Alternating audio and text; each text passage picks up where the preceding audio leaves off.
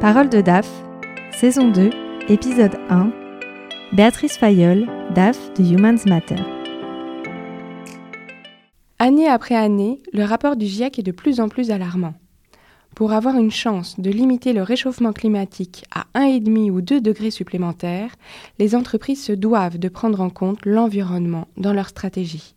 Une véritable transition, un changement de modèle doit s'opérer ce qui aura des répercussions économiques et sociales certaines. Cette nouvelle façon de gérer les entreprises transforme aussi la mission du DAF, qui va désormais au-delà des seules considérations financières.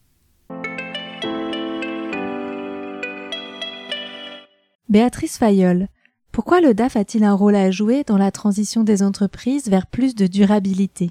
Je pense que l'homme a commencé à écrire pour pouvoir compter, parce qu'à un moment, la société s'est retrouvée à vivre avec plus de 150 personnes dans des lieux, a commencé à faire des échanges, et notre cerveau n'est pas câblé pour pouvoir euh, compter sans limite. Donc on a dû commencer à écrire des choses pour pouvoir s'aider euh, de cette écriture. Et à partir de ce moment-là, on, a fabriqué des comptables. Et un comptable, c'est quelqu'un qui range des choses dans des petites boîtes et les boîtes se sont multipliées. Et le DAF, finalement, aujourd'hui, peut-être que ce comptable de l'époque, c'était un peu notre ancêtre. Et on a cette capacité à compter. On a compté longtemps du financier. Et aujourd'hui, l'enjeu du DAF, et c'est pour ça qu'il peut euh, être un changemaker aujourd'hui dans la transition écologique, c'est qu'il puisse euh, demain donner de la valeur, donc donner euh, une capacité à compter financièrement ou euh, différemment qu'en financier, mais en tous les cas mettre des chiffres sur des actifs qui n'ont aujourd'hui pas de valeur financière, qui sont l'environnement, qui sont l'humain, euh, que sont nos clients, euh, etc. Dans cette capacité de pouvoir suivre les choses dans le temps et de pouvoir donner cette vision-là à tous les autres humains, le DAF joue un rôle super important de pouvoir dire ben, regardez comme ça se dégrade ou regardez comment ça s'améliore. il est un petit peu le gardien des valeurs dans le temps. Et puis après, il a un autre rôle beaucoup plus opérationnel qui est d'aller challenger dans ces métiers, dans le métier du DAF et dans les métiers de l'entreprise, ce qui coûte à l'entreprise.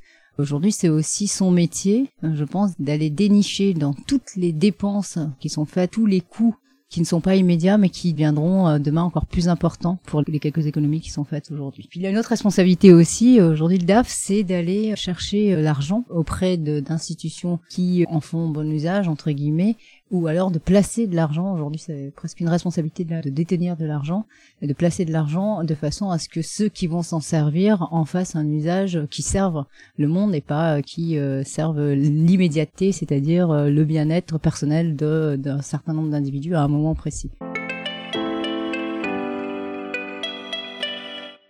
Quelle empreinte le DAF peut-il laisser dans la stratégie durable de l'entreprise ou dans la définition d'une stratégie?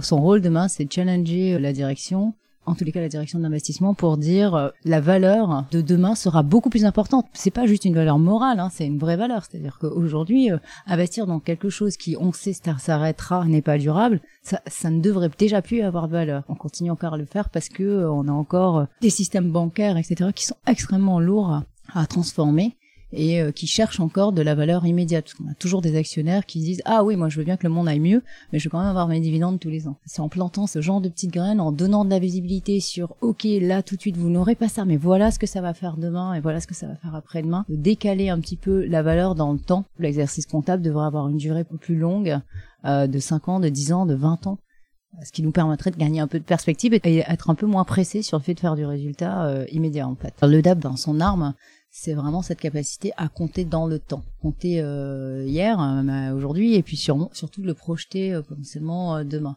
Parce que c'est en comptant et en comptant potentiellement des éléments aujourd'hui différents. Et hier c'était peut-être uniquement le financier, mais demain, même aujourd'hui, il faut que ça commence à être le CO2, l'impact sur la biodiversité, l'impact sur euh, la collectivité. L'année dernière, j'ai fait un exercice, je trouvais ça intéressant. Euh, je pense qu'aujourd'hui, nous ne savons plus pourquoi nous payons des charges. Et l'année dernière, je m'étais amusée à la fin de l'année, au de dire nous avons payé un million de charges sociales, j'en sais rien, j'ai dit nous avons euh, financé 86 retraites, 156 accouchements, 350 gamins à l'école, et, voilà. Je trouvais que ça donnait un côté un peu plus humain à ce qu'on produit en fait. Compter l'impact qu'on peut avoir sur la collectivité, et puis évidemment sur euh, nos clients, et puis évidemment sur nos humains. Voilà. Et je pense qu'il faut qu'on arrête de compter que l'argent. Merci Béatrice Fayolle d'avoir partagé avec nous votre vision du rôle du DAF au sujet du développement durable. Parole de DAF est un podcast de DAF Magazine. Retrouvez tous nos contenus sur daf-mag.fr.